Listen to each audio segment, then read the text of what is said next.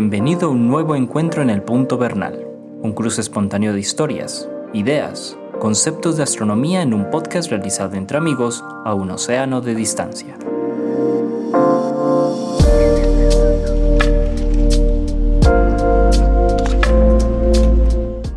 Hola Antonio, ¿cómo estás? Bien, gracias Jorge. ¿Tú cómo estás? Oh, muy bien, aquí viendo, aquí viendo cómo se mueve la cosa climática, la cosa política, la cosa nuclear, no sé, hay muchas, muchas cosas están pasando en el mundo. sí, sí, hay muchos interrogantes, muchas inquietudes. muchas inquietudes. Parece que, que estuviéramos estrenando mundo, Antonio. estrenando mundo, está buena la expresión, sí. Eso es verdad. Muy bien, para quienes nos escuchan por primera vez, estamos aquí sentados Antonio Bernal, eh, que es divulgador del Observatorio Fabra en Barcelona, y Jorge Zuluaga, profesor de Astronomía y Física de la Universidad de Antioquia en Medellín, Colombia. Nos sentamos cada semana em, a tratar diversos temas del mundo de la astronomía, pero también de cositas alrededor de la astronomía, y hacerlo como en un tono, digamos, conversadito. Informal completamente, de conversación de café. Exactamente. Yo, yo acostumbro en algunos podcasts a decir que ustedes están es como chuzándonos una llamada. Ah. como decimos aquí en Colombia, se, están colando entre una llamada que, que, hacemos Antonio y yo cada semana y en la, que nos ponemos a hablar de un tema. Muy bien. Muy bien. Bueno, Antonio, esta semana escogimos un tema que a mí me gusta mucho y que yo creo que también despierta mucha curiosidad en la gente. Sí, y sobre el que hay malos entendidos que hay que aclarar. Exactamente. Nos estamos refiriendo a los nombres en astronomía. las, reglas para ponerle nombres a las cosas eh, en astronomía. Sí, y, quiero empezar, Antonio, y esta vez voy a romper la regla de que, de que tú pongas la primera piedra. Perfecto, claro, adelante. Con una anécdota. Una anécdota que nos, que nos ocurrió, yo no me acuerdo quiénes estábamos en ese panel, eh, en una conferencia en el auditorio de Confama eh, de, San Ignacio aquí en, la ciudad de Medellín, Colombia. Estábamos dictando una conferencia de astronomía, no me acuerdo de qué, cuando al final eh, un señor se levantó y hizo una pregunta y nos dijo, mm, yo tengo la prueba definitiva de que los extraterrestres existen, de ah. que hay civilizaciones extraterrestres. Y todos dijimos, wow, o sea, ¿cómo? El señor tiene, claro, dígale. Me dijo, Exacto. si los extraterrestres no existieran, decía el señor, ¿quién le puso los nombres a los cráteres de la Luna? Para el señor, la idea de que los cráteres de la Luna tuvieran nombres era una cosa que venía con la Luna. Ya. es decir, la idea de que las cosas tienen nombre parece ser para muchas personas eh, algo natural. Sí, sí. Pero no. no. Eh, pero no. Ese es, Siempre, siempre, siempre comento esa anécdota porque me parece muy curioso que, la, que a veces nosotros que nos movemos en esta área eh, damos todo por hecho, damos todo por entendido. Y hay muchas cosas que hace falta aclarar. Muy bien, Antonio. Entonces, comencemos pues este, este viaje después de esta anécdota sencilla por los nombres de la astronomía. ¿Qué, ¿Qué tenés para decir en primer lugar entonces sobre este tema? Ah, pues sigamos, mira, como son tantos y cada uno tiene su manera de nombrarse, pues vamos diciendo tal tipo de nombre se da de esta manera, tal otro tipo se da de esta en, en, un orden, pues yo diría que en un orden cualquiera.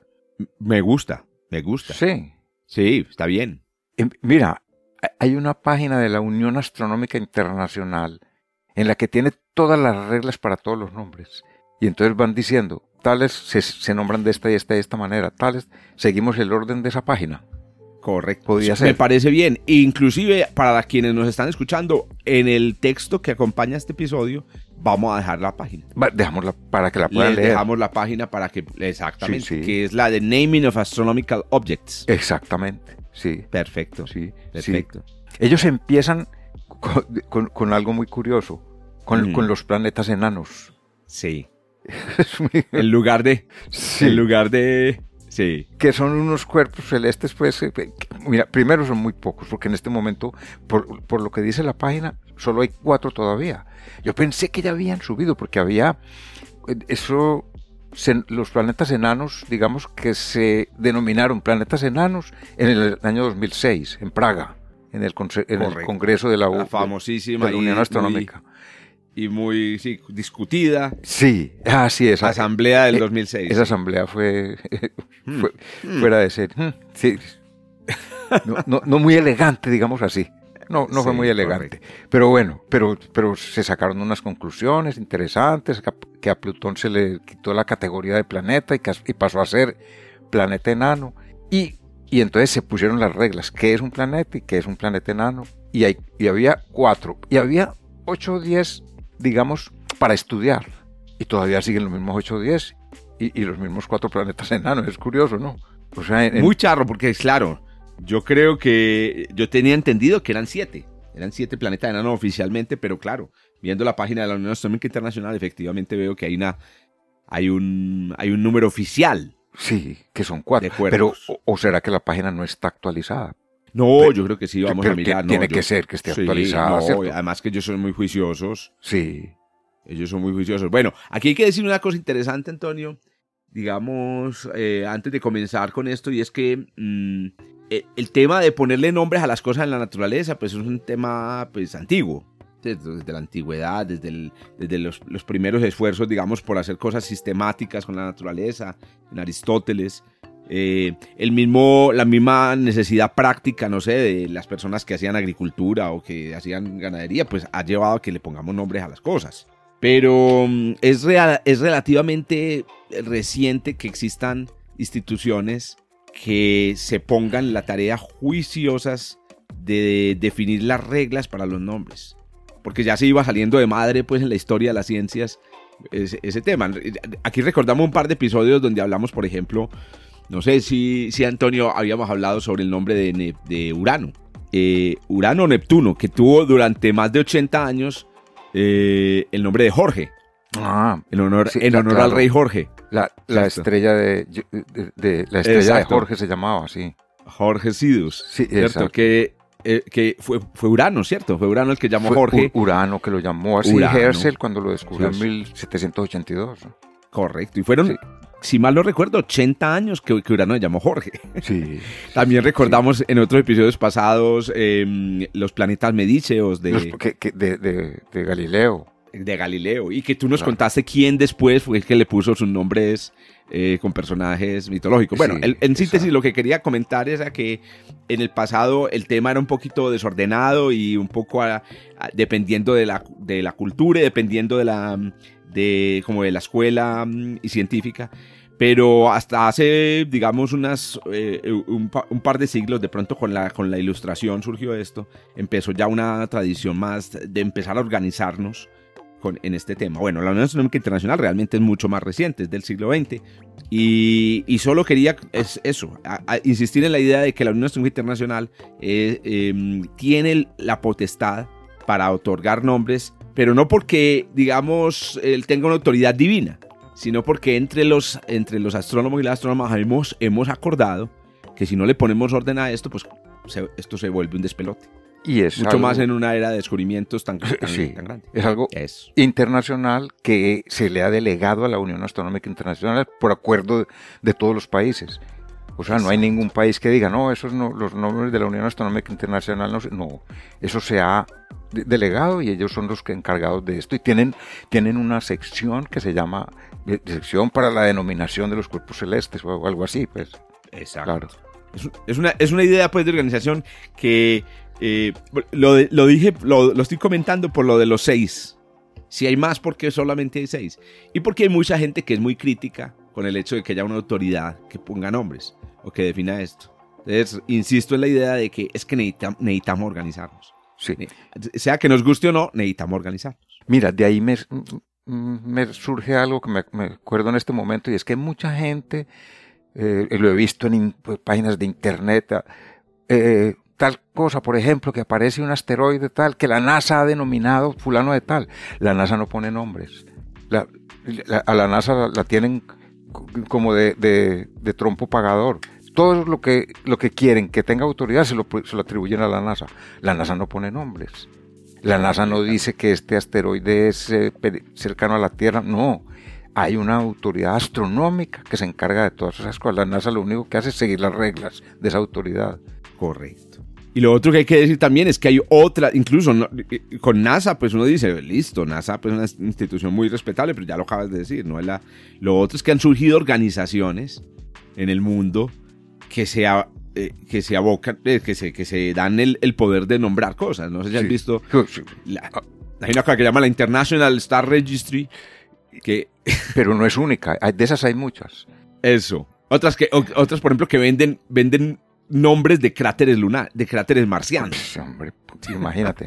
Sí, sí. Los de las estrellas, yo he tenido mucho contacto con eso porque a mí me llega gente al Observatorio Fabra y me dice, mira, me regalaron una estrella que lleva mi nombre y entonces me gustaría verla. Y yo, a mí me, me, da, me da lástima, pues no, cierto, me sabe como mal no mostrarles. Y yo les muestro la estrella, pero les advierto, les digo, mira, la estrella, no, si te dijeron que esa estrella va a llevar tu nombre en los anales de la, de la astronomía, te timaron. Correcto. Es un timo, porque nin- en ningún catálogo de astrónomos va a aparecer. Eso aparece en el catálogo de esa empresa que la vende, en su libro.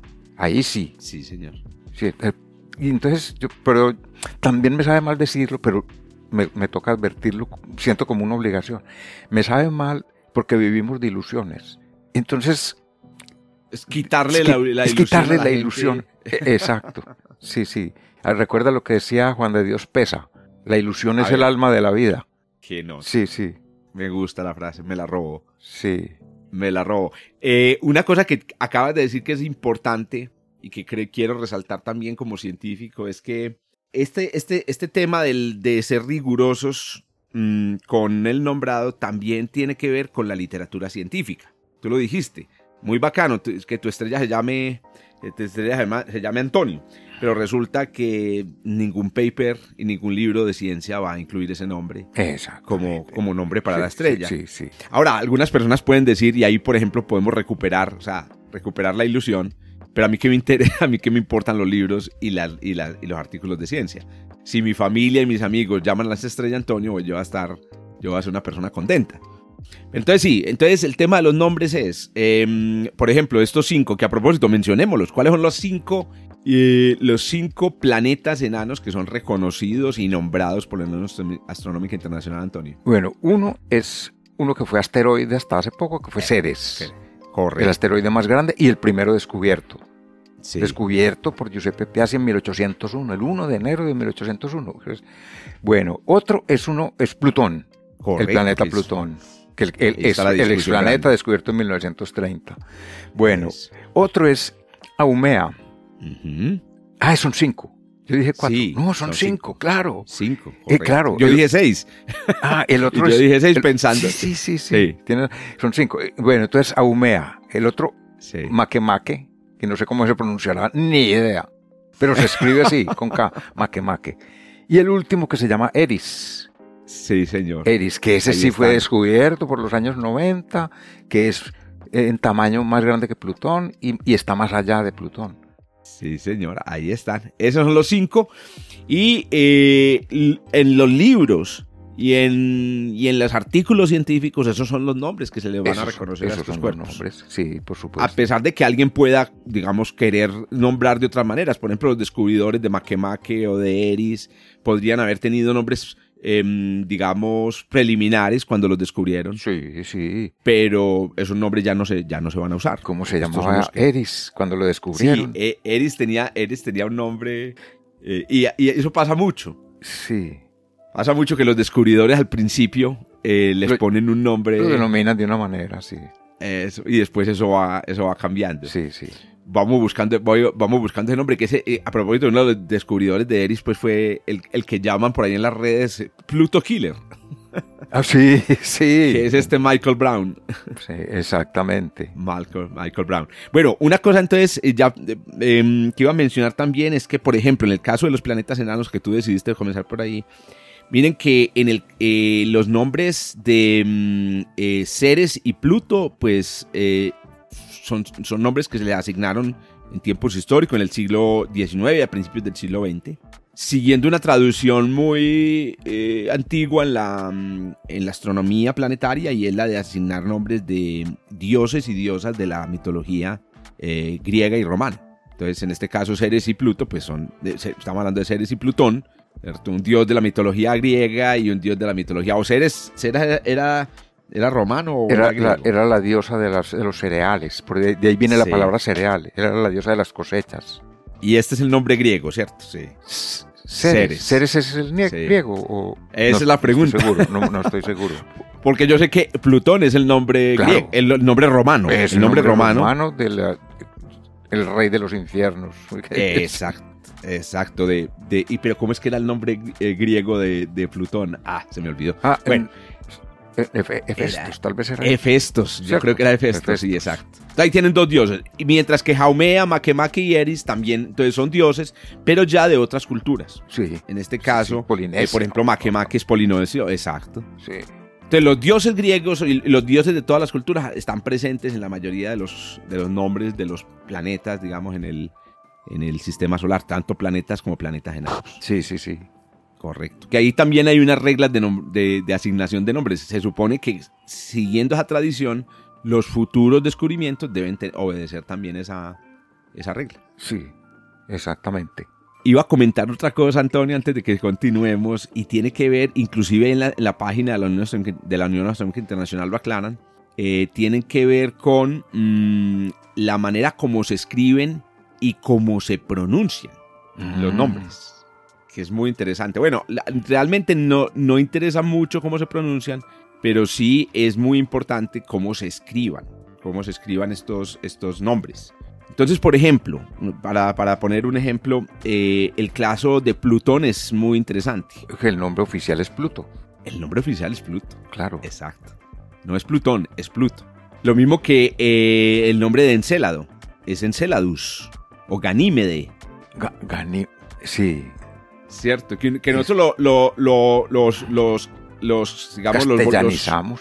exacto, sí. como Ganímedes em, y Plutón, eh, pero en realidad, de todas maneras, esta es una convención internacional, otra vez hay que decirlo, es una convención. La Unión Astronómica Internacional tiene un origen fran- en, la- en- en francés, Eh, es decir, empezó, empezó pues con la iniciativa de, de mm, instituciones francesas, inclusive es muy especial porque la Unión Astronómica Internacional se llama UAI y IAU, Eh, sí. ¿cierto? El, oficial y- es IAU. el, oficial es IAU, que es exacto. International Astronomical Union. Pero entonces uno se pregunta, ¿y entonces por qué se llama también eh, UAI? Y resulta que uno, uno, uno se imagina que es por Unión Astronómica Internacional Y es por el francés, Cierto. imagino. y es por el francés. Es por el Mm. francés. Es Sí, Unión sí, sí. Astronomique, Astronomique Internacional. Pero disculpe mi francés. Ve, a propósito de, la, de los nombres oficiales, sí. hay uno que es curioso porque el- es que es el satélite de Júpiter llamado Europa. Porque contá. Resulta que el continente, en castellano, el continente y el satélite se llaman igual. Correcto. En cambio, oficialmente no. En, eh, oficialmente eh, Europa es Europe, terminado en E. El, Ah, el continente. En cambio, el satélite es Europa, con, terminado en A. Qué interesante comentario sí, es. sí, sí. Porque claro, en la ciencia, de todas maneras, en la ciencia hay una tradición del latín muy antigua. Sí. Yo me imagino que ha sido respetando la tradición latina. Algo así debió haber sido. Lo que. Claro, correcto. Entonces, bueno, solo- cierro ese comentario sobre, primero, cómo escribir correctamente. Si tú eres una, una persona que está dedicada a la ciencia, tienes que escribir Pluto. Y cómo pronunciar también es muy importante, porque te tienes que hacer entender entre, entre, entre personas de otras nacionalidades y otras lenguas.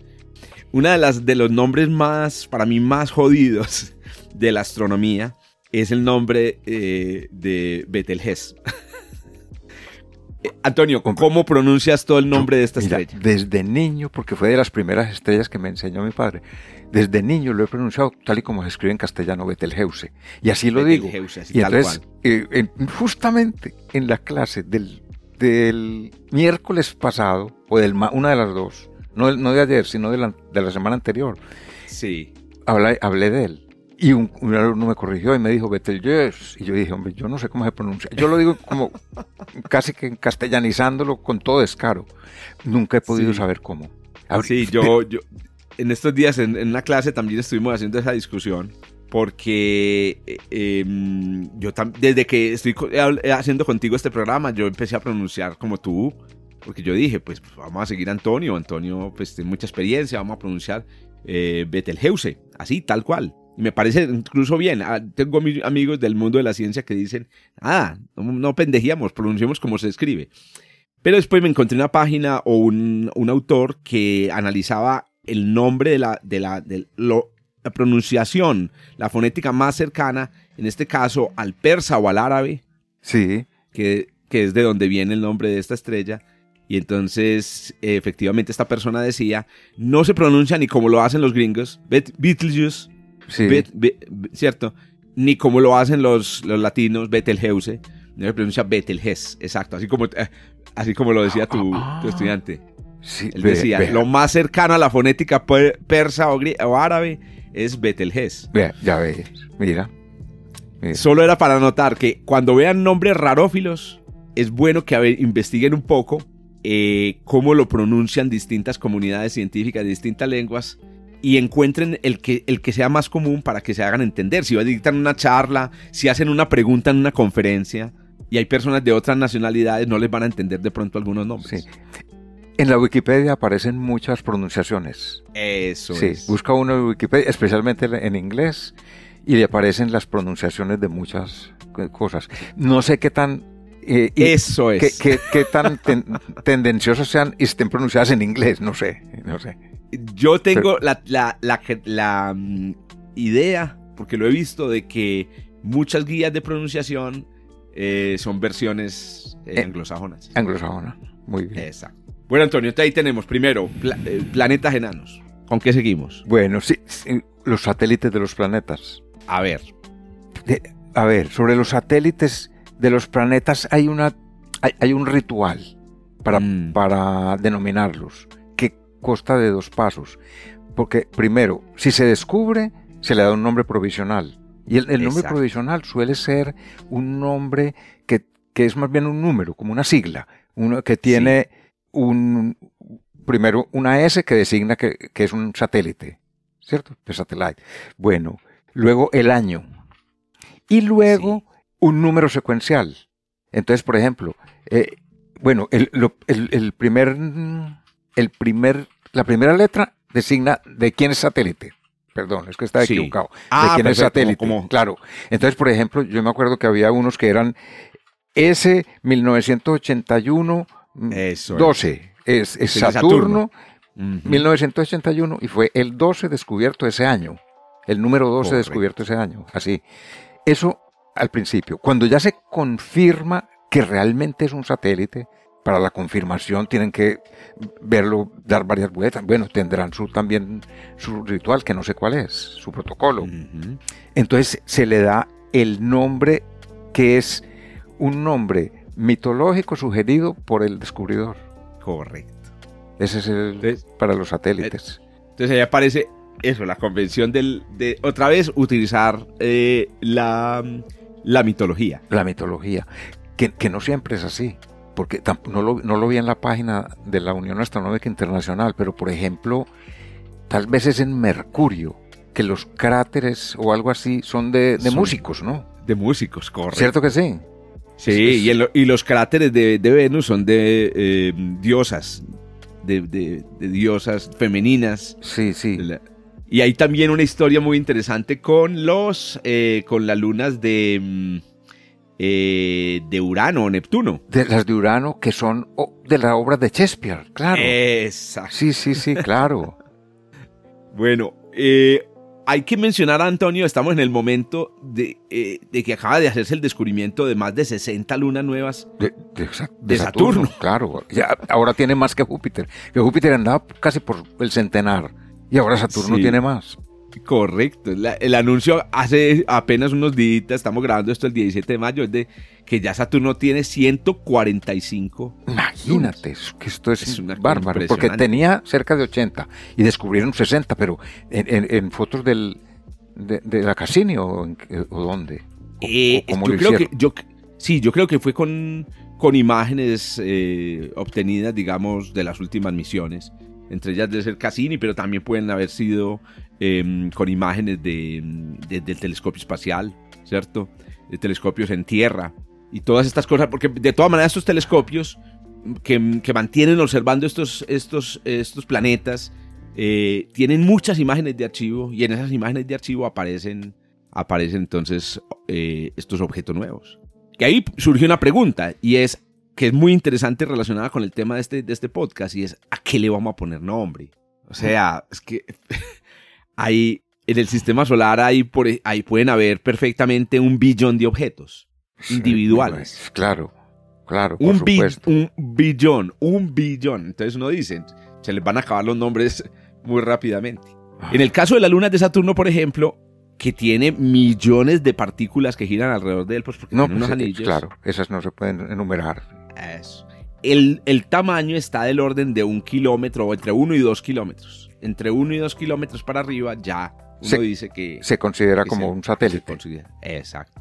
Ve, y otro- hablando de las lunas de Saturno, eh, otro detalle que me parece muy interesante mencionar, creo que tú lo habías mencionado también en el episodio que hablamos de Galileo, y es como las lunas de, mm, de Júpiter al principio recibieron eh, números romanos, Sí, uno, dos, tres, cuatro, los nu- números Correcto. romanos. que todavía se usan las efemérides de, la pos- de las posiciones, cuando muestran la posición de las lunas, Lo he visto, sí. ¿cierto? Sí, sí, Ponen sí. todavía los n- numerales romanos. O sea que al principio se llamaron planetas medíceos.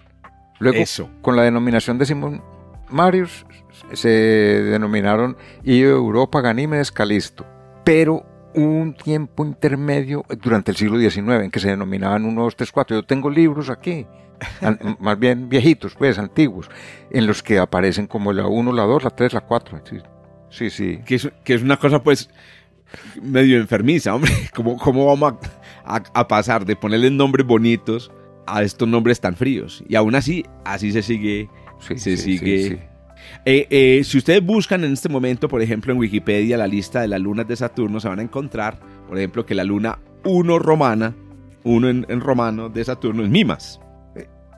Es, Mimas, es Mimas. sí, Do- sí. do- dos es Encelados, pero obviamente los números romanos hace mucho pasaron de, digamos, o sea, ya no, ya no los podemos utilizar por la cantidad Claro. de lunas que tiene Sí. este, se, se vuelven il- ilegibles. Exacto. Bueno, entonces ahí tenemos pues la luna, la- los satélites. Algo más para agregar. Entonces tenemos nombres de, las, de, la, de, la, de la mitología eh, grecorromana, especialmente para las lunas de Júpiter y de Saturno. y de Saturno y, y- y, eh, preferiblemente relacionados con el con Júpiter y con Saturno. Eso. Sí, Entonces las lunas de Júpiter, que son nombradas a partir de personajes de la mitología relacionados con el dios Sí. Júpiter. sí, sí. ¿cierto? Entonces ahí es- encontramos un montón de amantes, ¿cierto? Io, Europa, ¿cierto? Que se supone que en la mitología fueron amantes de Ganímede Los, los cuatro grandes fueron todos amantes de y Júpiter. Calixto. Sí. Exacto. Entre ellos, uno o dos eran varones y dos, y- y- o eran Ah, tres, no te tre- puedo creer. tres mujeres y un varón, o, o me parece, o, o dos y dos. De- Aclaremos esto, porque yo siempre he tenido esa confusión y, y la, y la he resuelto pues preparando clases, etcétera, y es aclarar, por ejemplo, que Ganímede es una, era un, un personaje femenino. Ya, sí. Sí. En cambio, creo que Calixto. Ah, no, Calixto. Ah, qué, qué buena pregunta, Antonio. Sí, yo. ¿Cuáles son personajes femeninos y cuáles son personajes masculinos entre, entre los no? Europa creo que era femenino. Europa es femenino, sí, Cierto, yo en porque ese- esa fue con- ese- que, se, sí, sí, que sí. se hizo, mm, se convirtió en toro o algo así para seducirla. Creo, creo que era, pero no, no, de- no tengo la memoria de los tres, pero creo que había un- entre los tres, entre los cuatro había un, sería Un, un personaje un, perso- masculino. masculino, sí, sí, sí. Sí, con seguridad va a estar ahí. Bueno, ahí a los que nos están escuchando ya van a, digamos, haciéndose una idea de lo que es el- este programa. Muy espontáneo. Sí, Nos no, van surgiendo temas. y- pero además les dejamos una tarea, buscar. Exacto. que se ilústrense cuál de los tres, si, si, si había un masculino, ¿cuál era? Yo me imagino a mucha gente escuchando esto, pegada de internet y mirando a ver. Mirando en, los en la Wikipedia, claro, claro. Correcto. Bueno, interesante los nombres de las lunas de Saturno que están eh, relacionados con nombres de titanes. Y los titanes, que fueron estos personajes pre, pre, predioses del Olimpo, ¿no? Sí, y titanes también son ciertos asteroides que están a una distancia del cercana a Urano o algo así. también llevan nombres de titanes. Correcto. Que en ese sentido, ahí hagamos la cuñita. Es muy buena idea para quienes están empezando en el mundo de la astronomía o, o quienes hacen astronomía y quieren hacer mejor divulgación. Es muy buena idea leerse unos, unos buenos libros, unas buenas guías de mitología griega y romana. Porque hacer comentarios eh, sobre la historia y la, y la mitología es, es chévere. Sí, Es decir, mucho, la mucho. gente, a la gente, la gente lo aprecia. Sí, porque está- es más cercana a la mitología a la gente que la astronomía pura. Así es, tal cual. Entonces, échense una mirada. Yo, yo conozco un par de libros. Hay uno, hay uno escrito aquí en Antioquia, ¿cómo es que era? Eh, em, Ah, eh, es- eso es una el de es Argos. muy gracioso es. la Muy mitología. de gracioso, sí, sí. Ese se llamaba, ¿cómo se llamaba este? Eh, Em, ay, ¿Cómo se llamaba Argos? Hágame el favor. no, La- no, no, pero no era, no, era el, el- el nombre, el libro, ¿cómo era? ah, se, llama- se llama El cursillo de mitología de Argos. No, no se llamaba así. Era cursillo de mitología, algo así. Sí, cursillo de mitología. Sí, sí, sí, sí. Aquí lo, aquí, aquí lo estoy viendo. Cursillo, de mitología, de. Argos. Sí. Es, es muy gracioso, muy, muy bueno. Co- correcto. Y para referencias más serias, uno puede leer, por ejemplo, una, una obra, eh, digamos, que es una referencia que llama, eh, que es el de los mitos griegos de Robert Graves. Es el que yo conozco, pues, grande y, y- y muy, y muy citado. Muy bien. Muy bien, Antonio. Chuleados entonces la- las lunas. Bueno, ay, bueno. y, y- y en este orden, el, y las de Urano, entonces son eh, personajes de, Personajes de de, las obras de las, de- las obras de Shakespeare, sí, evidentemente. ¿cierto? Uriel, ¿cómo es que es? Uriel, Umbriel, Titania, Oberón, Exacto, exacto. Ariel, ¿cómo es? Eh, Miranda, Ariel, Umbriel, Miranda. Titana, Ah, Titania. la Miranda es Neptuno. Sí. Muy bien, Antonio. Sigamos entonces a más ob- otros objetos con nombres. A ver. Eh, otros objetos, los planetas menores. Ah, nada más y nada menos. Los planetas menores, que es la, la familia en este momento más numerosa del sistema solar. Es que Sí. ya vamos por sobre un millón de asteroides. Por encima, de, Confirmados. por encima de un millón confirmados, sí. Hágame el favor. sí, sí. De los cuales yo creo que ya más de 600 mil tienen un número. Porque el protocolo es, eh, el protocolo es, lento para, para los asteroides. El, el protocolo para los asteroides, ¿cómo, es? A ver si, si me acuerdo. Sí. Se reporta el descubrimiento y entonces se le pone un nombre provisional que consiste en el año, en dos letras que la pone la, la Unión Astronómica Internacional y en un número. Correcto. Mi- mi- Pues mira, re- para recordar alguna cosa, le dicen a uno, por ejemplo, el 2010 DE eh, 41. Por ejemplo. Exacto. Entonces ese 41 es un número secuencial. El DE, no me acuerdo qué, qué, quieren decir las dos letras, pero las pone la Unión Astronómica. Y el 2000 es el, y el, a- y el primero es el año del descubrimiento. Eso es provisional. Ese asteroide todavía no está totalmente confirmado. Después de que se confirma que tiene que dar varias vueltas alrededor del Sol, entonces le ponen un número. Y entonces ya ese es un asteroide enumerado. Enumerado y entonces ya es confirmado que es un asteroide. Correcto. Y después hay un, un tercer paso, y es que la Unión Astronómica Internacional le escribe al descubridor y le dice, el asteroide tal está listo para ponerle un nombre definitivo. Y, y el, y el descubridor propone, propone el nombre, y siguen unas reglas que son muy, muy estrictas para poner el nombre. Entonces, por ejemplo, no se pueden poner nombres de políticos, sino que a menos que a menos que hayan pasado 10 años después de su muerte. No se pueden poner nombres de políticos. En fin, tienen una serie de reglas. Mira, por ejemplo, una, no se pueden poner nombres que se parezcan a otro asteroide. Imagínate que con el del en el, el Fabra tiene un, un, un- Un asteroide. un asteroide a su con nombre, que se llama el Sí. OPS, OPS Fabra, Observatorio Fabra. Sí. Y, y la propuesta original del descubridor fue que se pusiera Fabra, Fabra solo. Y se la rechazaron, ¿sabes por qué? Porque A hay ver. uno que se llama Fabre, Ah, juepucha, que es una. Sí, es el nombre de otra cosa, pues, nombre un de dios, algún, algún personaje o o un alguna cosa. personaje. Ajá. Y entonces lo rechazaron. Y dijeron, no, no se puede porque hay uno que se llama Fabre, es muy parecido. Y entonces él, Ah, él dijo, juepucha. Ops Fabra, y se, y se que llama Ops Fabra. Hágame el favor. Tienen su, tienen su regla. Sí. Y entonces ya lo siguen nombrando por el número más el... Entonces le dicen a uno, el el 45, fulano de tal. El número original que le dieron, más el nombre que pone el descubridor. Eso, yo, yo esa regla la he visto que tiene una imperfección. Y es que... ¿Por qué? Sí, me parece a mí, porque el mérito de un asteroide es que se, que sea descubierto, ¿cierto? Entonces el mérito es del descubridor. Y ningún descubridor va a decir, póngale mi nombre.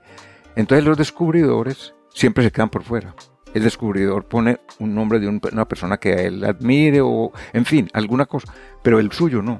Entonces los descubridores de asteroides se quedan por fuera. Eso me parece a mí injusto. Eso es una de las cosas, eso, de las reglas más injustas en, la- en el mundo de la astronomía. así, de la- Sí, a mí, sí. a mí me, han, me han preguntado mucho, bueno, a- mencionémoslo porque pues es inevitable decir que Antonio tiene un asteroide con su nombre, que es el mm, 198-592. Uy, tú te sabes el nombre. Ant Bernal. Ay, ya. No, aquí lo tengo, aquí Ah, conseguí el dato. Yo, yo no me acordaba del número. Sí, mira, eso es muy injusto porque es que yo no he descubierto nada, pues. Exacto. Yo no tengo por qué tener un asteroide a mi nombre. Pero bueno, Y- yo lo agradezco lo- mucho. Y- y- tal cual. ¿Y quién fue, el, quién fue el descubridor en este caso, Antonio, para que le hagamos su, su respectivo homenaje? Hombre, fue un, un personaje de la astronomía, que, que un artista del cielo, un Sí. artista del cielo, que es Pepe Manteca. Correcto. Gran es- descubridor de asteroides, ¿no? Sí, Y de- es, eh, y- yo creo de que cometa. Él- descubrió- Él ha descubierto cometas. Eh, mira, él descubrió como 20 asteroides. Sí. Y luego descubrió la... eh, ¿Cómo se llama eso? Como la división de un cometa en dos. Ah, ya, sí. Vio Sí, la fragmentación del Una cometa. fragmentación de un cometa. Sí, la descubrió sí, también, sí. Sí, sí. Impresionante. Eh, ¿Y por qué dices que es un artista del cielo? Porque, porque Pepe Manteca... No, y- por- porque las fotos que hace él son postales. Es un astrofotógrafo de... Total, total. Es, son Excelente. unas postales preciosas, dignas de cualquier observatorio profesional, pues las hace. Entonces, y ahora está haciendo unas fotos del, del sol que, que son, pues es que las mira uno y es una admiración. Es para admirarlo.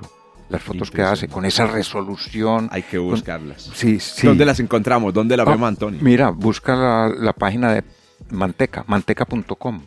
Ahí la voy a buscar. Sí, Manteca con K. El, el Sí. apellido es con C, pero él pone, la página es Manteca con K. Y ahí Claro. pone muchas fotos del sol, pero que son unas bellezas. Echémosle una mirada, busquemos entonces a, Man- a, a- a la página de Pepe Manteca, que la estoy Claro. viendo, fantástica, unas prominencias impresionantes. El sol anda, Sí, sí, sí. el súper alborotado. Sí, y está haciendo ahora unos videos muy interesantes también sobre el sol, sobre la evolución de las manchas. Como una dinámica, cómo se evolu- evolucionar la mancha con el, con el tiempo. Estamos en el momento, en el momento para hacerlo. Sí, sí. Bueno, una cosa interesante también es, bueno, también para mencionar, es que existe un asteroide Jorge Zuluaga, ¿cierto? que es 347-940. Sí, exactamente. 347-940 Jorge Zuluaga. Y ese nombre lo asignó otro gran personaje, y otra vez muy, con mucha injusticia, digamos, porque yo, a mí siempre me preguntan, Antonio, y yo cómo descubrí ese asteroide, que cómo se descubrió ese asteroide, mí me pero han hecho esa pregunta también. no, pues, no. Exacto. En este caso estamos hablando del profesor Ignacio Ferrín, Exacto. que fue el- uno de los fundadores de la Aliada, eh, y fue director del Observatorio eh, eh, eh, Nacional de Venezuela, y ha sido un gran astrónomo observacional. En 2010 llegó aquí a la Universidad de Antioquia, aquí en Medellín, Colombia, pues lamentablemente después de todas las cosas que han pasado en Venezuela, mucha gente salió de Venezuela, muchos grandes eh, personajes de la ciencia. Nos tocó que Ignacio llegara aquí a Colombia y que conociera aquí el, el pregrado de astronomía, las cosas que habíamos hecho. Y entonces él quiso hacerme ese homenaje y yo pues siempre me sentí un poquito avergonzado, repito, por lo que estamos diciendo. Ahora hay un detalle muy curioso, Antonio. Vamos a contarles esto a la gente. ¿Por qué tu asteroide? mira pues, mira como dice uno. ¿Por qué el asteroide que se llama Antonio Bernal no se llama Antonio Bernal y el mío que se llama, se, sí se llama Jorge Zuluaga? Ve, qué curioso, ¿no? Yo no me había preguntado eso, pero no tengo ni idea. Yo te tengo la respuesta. ¿Por qué? Y es que dentro de las normas de nombrado está que hay un límite de letras Ah, que puede tener un, un nombre. Y ese límite es 12 letras. y Jorge Zuluaga no tiene, tiene 12. Exactamente 12. En Ah, cambio, Antonio Bernal claro. tiene 13. Ah, ya, ya. Me, me Antonio, ¿quién lo mandó a tener un nombre largo? Un, un nombre tan largo, claro. Porque mi apellido es larguito, pero mi apellido alcanza. Alcanza porque mi nombre es corto. O sea que Antonio Bernal habría quedado justo. Eso, si yo te hubiera llamado Antonio Bernal. Muy bien. Bueno, una cosa importante, volviendo sobre el nombre de los, cuerpos menores. Primero, mm, ese nombre con números que mencionabas, eh, nos, dice la fecha, o sea, la, época del año del, del descubrimiento. Es decir, tú sabiendo eh, un asteroide, por ejemplo, eh, no sé, uno de estos últimos asteroides descubiertos, pues ahora en 2023, dos asteroides que se aproximan a la Tierra. Descubierto un asteroide que se aproxima eh, a la Tierra. Entonces le dicen a uno el nombre y el nombre es un, una, un, un, nombre. perdón, el nombre es un, un número con una letra. Sí, o, una o dos, o dos letras. Una o dos o un número. Entonces, imagínense que le dicen, se acerca el asteroide 2023 A, 1 a la Tierra. Entonces, el A significa que el asteroide fue descubierto en la primera quincena del primer mes del año. Del primer mes del año. Son 24 quincenas y 24 letras. Tal cual, exacto. Exactamente, sí. La segunda, el, número uno, entonces indica que fue el primero. El primero de esa quincena. Correcto. Entonces, ¿qué sucede? Eh, sin embargo, el sistema funciona, el sistema funciona de tal manera que cuando llegas a 25 eh, eh, dígitos, empiezan a eh, empieza un nuevo conteo y ese nuevo conteo es con otra letra. Entonces el asteroide, perdón, el primer asteroide descubierto en, la primera quincena de enero es 2023 AA. El segundo es 2023 AB. Cuando se te acaban las letras, entonces vuelves y comienzas con 2023 AA1. 2023, ¿cierto? AB1. Y así hasta que se te acaban otra vez y empiezas otra vez. Entonces el nombre Incluso hay fórmulas. Hay una fórmula para sacar a partir de las letras y el número para sacar cuándo eh, fue descubierto. cuando, digamos, en eh, qué número es dentro de una determinada quincena. Ya, correcto. Exacto. Bueno, otro comentario que tenía era para decir es que lamentablemente decir que uno descubrió un asteroide es difícil porque mm, puede darse que cuando tú hagas una observación el objeto que estás viendo, pues ya lo haya visto alguien en el pasado. Sí. Entonces, el, el Minor Planet Center, pues, que es la división de la Unión Astronómica Internacional que se encarga de hacer seguimiento a los nuevos descubrimientos, tiene que ser muy juicioso en el sentido de asegurarte que lo que descubriste es realmente nuevo.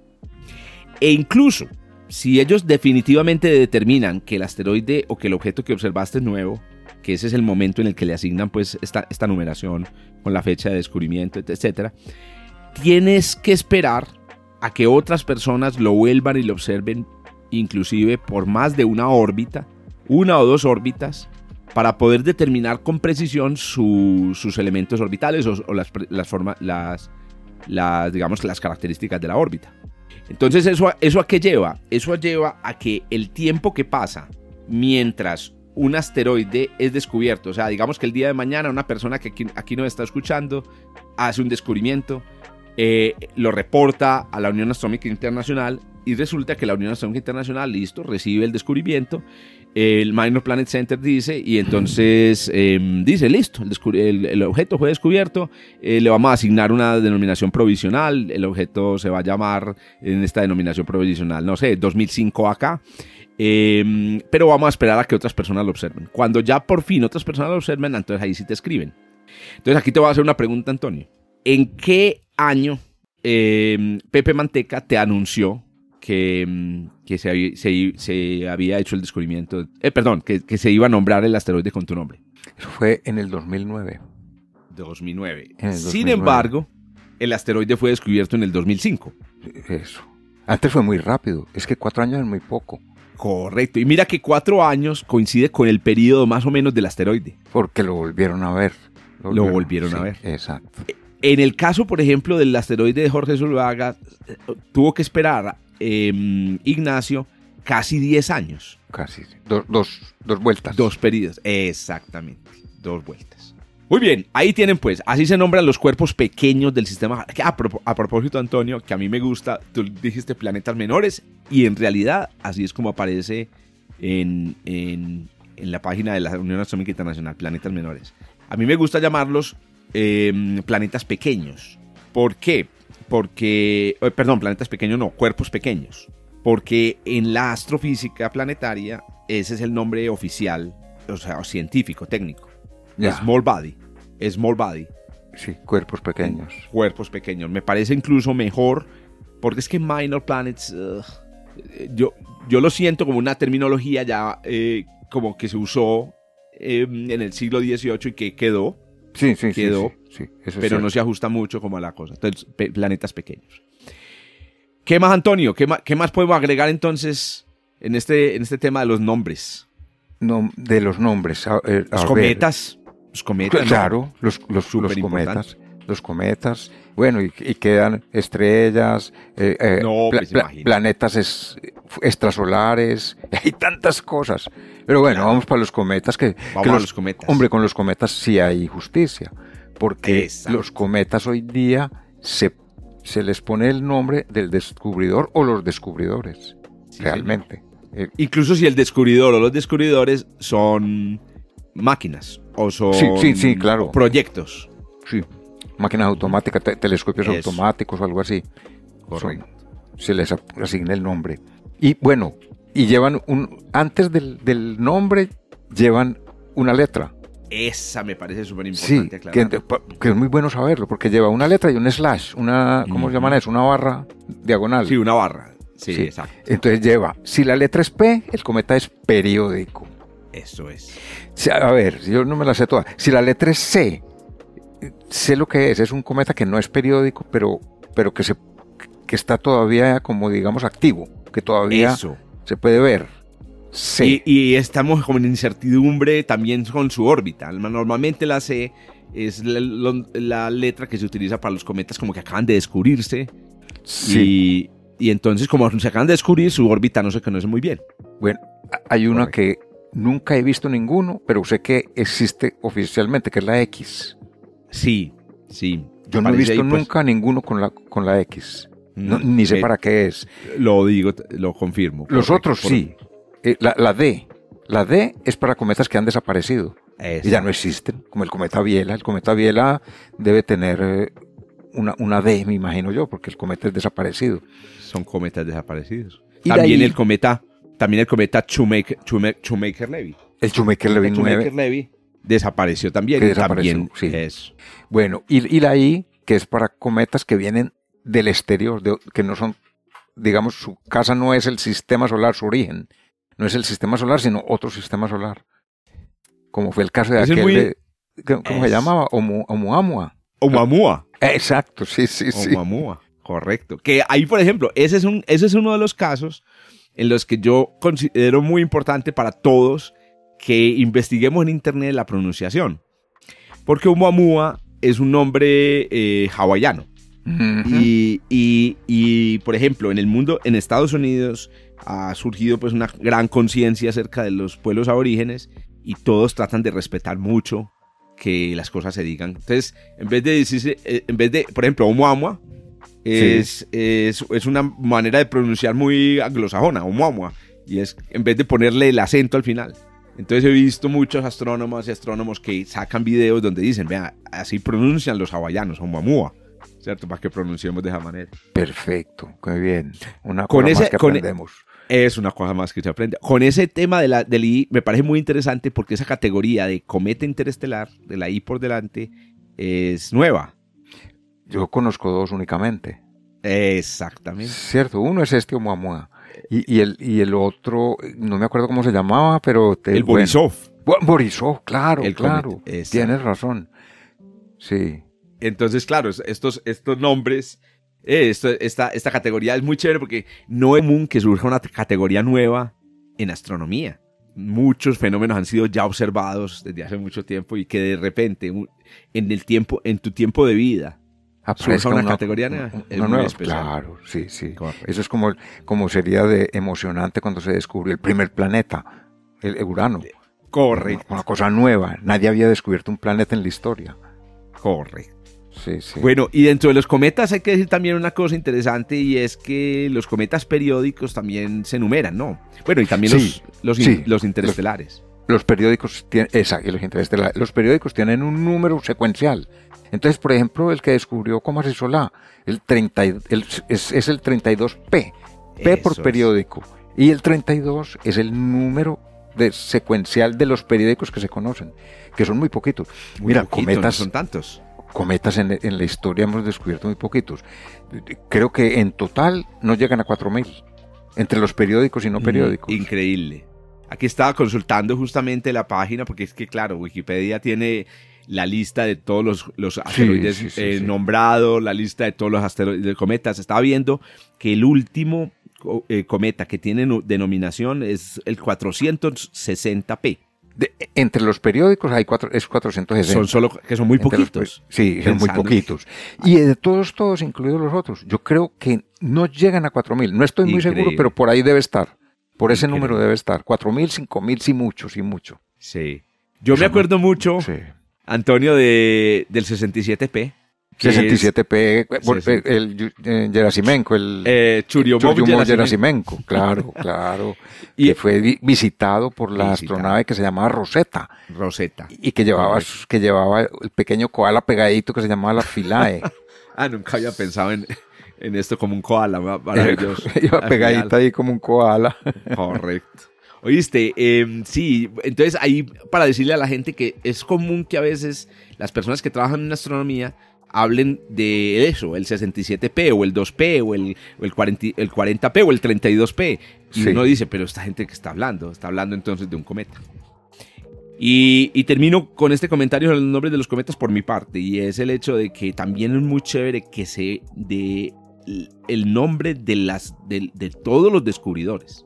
Sí. O sea, estamos hablando de, por ejemplo, el cometa 76P, West, Kohoutek y Kemura. Eh, sí, tres descubridores. Creo que tienen que entrar en un cierto periodo de dentro de un cierto periodo de tiempo, que es muy corto. Entiendo. O sea, sí. hay una ventana de, de, dentro de la cual la gente sí. va haciendo reportes. Y los tres primeros los ponen uh, ahí, si son dos, correcto. lleva dos, como el, el Churyumov Gerasimenko, por ejemplo, que fue sí. dos. Pero este fue por una razón distinta. Creo que el descubrimiento fue hecho en una foto. Ya. Entonces, quien tomó la foto y quien descubrió el cometa en la foto, algo así. Interesante. Ve, para sí. investigarlo, voy a investigar. Sí, una es una mujer. Una de, una de ellas, es, exacto. Sí, que yo, sí, yo tuve la, la, la, la, suerte de conocer a eh, Churyumov en, un, en, una conferencia eh, científica. Me tomé una foto con él y ya no sé dónde tengo la foto. Por ahí la voy a tener. Gerasimenko es el apellido de la, de la mujer, correcto. Sí. Vení, y no dejemos de mencionar, porque es que se están volviendo muy populares los, los cometas descubiertos por, por observatorios, por sur, eh, por lo que llaman levantamientos. Por ejemplo, sí. la Pan, el, el Pan Stars. Sí. Que es un proyecto muy importante de la de, mm, que se hace con telescopios en Hawái. Tiene muchos cometas. Y entonces uno le dicen, ve, el cometa Pan-STARRS, ¿ese cometa qué es? Ah, no, pues... ¿Cuál de todos?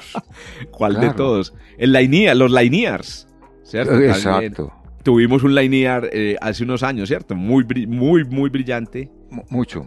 Eh, también tuvimos eh, Lainears, también tuvimos Neowise. Exacto. Neowise también sí. tuvimos. Sí, Wise. Entonces, ahora creo que viene uno. Ay, yo no sé, Antonio, si vos estás más informado hay una predicción de un cometa para este año que va a alcanzar pues como magnitudes cercanas a cero y creo que puede ser otra vez otro otro otro otro Panstar o un Linear. Es posible. Es posible, es por ahí viene en sí. camino. Pero entonces ya saben pues que las personas que los oigan decir, ve que viene cometa Pan-STARRS, pero ¿cuál? ¿Cuál de, cuál de, porque son ¿Cuál muchos, es que son, son telescopios automáticos que, para decir la palabra en inglés, escanean el cielo. Escaneo, Ve, me gusta. Sí, sí, sí, están escaneando, sí, como, hacen lo que hace un escáner. Están barriendo el cielo, buscan y todo lo que se, se, mueve toca. lo reportan. Claro. Es una, una barbaridad. Es una barbaridad. Y una barbaridad y al mismo tiempo una, Pero buena. una fortaleza. Exacto, una porque muchos buena. de esos objetos descubiertos pueden ser cometas cercanos a la Tierra o asteroides cercanos a la Tierra que pueden amenazarnos con un impacto. Sí. Vení que iba, iba, iba a decir algo, ah, se me olvidó, pero bueno, muy bien, no, iba a decir algo sobre esto, esto, ah, sí, que muchos de esos, ya que está tan de moda, el tema de la inteligencia artificial, muchos de los cometas en realidad fueron descubiertos por inteligencias artificiales, que hacen minería sobre los datos de estos observatorios y van sacando los, los descubrimientos. Así que eso va a ser, no, no- no lo sabía, sí. eh, podemos decir, Antonio, a informar a todas las personas que el primer trabajo que está empezando a ser desplazado por la inteligencia artificial Es en la astronomía. es el del descubrimiento de asteroides y cometas. Así es. Antonio, yo creo que tenemos que hacer la promesa de hacer un segundo programa sobre este tema, única y exclusivamente para hablar del nombre de las estrellas. Porque lo- el nombre de las estrellas No, tiene no, no, mucha tela para cortar, porque es el, el más antiguo de todos. Los hay- primeros nombres del cielo se los dieron a estrellas. Y hay Claro. cosas fantásticas que contar ahí. Sí. Hay libros enteros que se han escrito sobre el nombre de las estrellas. Sí. Me parece que en ese, en ese, en ese episodio podemos combinar nombres de estrellas con nombres, por ejemplo, de cráteres lunares que también ta- eh, tienen sus historias sabrosas. Y de, de planetas extrasolares. Hágame el favor, listo. Ah, porque uh, en los nombres de las estrellas y los planetas extrasolares eh, están, están, están relacionados. Hagamos el segundo Entonces- episodio. Hagamos un segundo episodio de esto. Listo. Me parece perfecto. Muy bien, Antonio. Bueno, nos charlamos entonces el, la se me fueron semana. volando estos minutos, volando. Sí, sí, ¿cuánto nos tiramos aquí? Bueno, ahí Una casi una hora. Una. Exacto, sí, Muy está bien. muy bien. Yo creo que está muy bien. Bueno, y a todas las personas que nos escuchan, recuerden que aquí abajo hay un texto que acompaña este episodio en donde pueden encontrar entonces algunas páginas de internet de interés sobre esto que, que conversamos hoy. Sí. Y- suscríbanse Y nos ¿Qué ibas a vemos en una semana. en una semana. Listo. Perfecto. Muy bien. Chao, chao, Antonio. Chao, hasta luego. Punto Bernal, un podcast de astronomía realizado por Antonio Bernal, divulgador del Observatorio Fabra en Barcelona, y Jorge Zuluaga, profesor de astronomía de la Universidad de Antioquia en Medellín, Colombia. En la producción y edición, Joshua Giraldo, pregrado de astronomía de la Universidad de Antioquia. Hasta el próximo encuentro.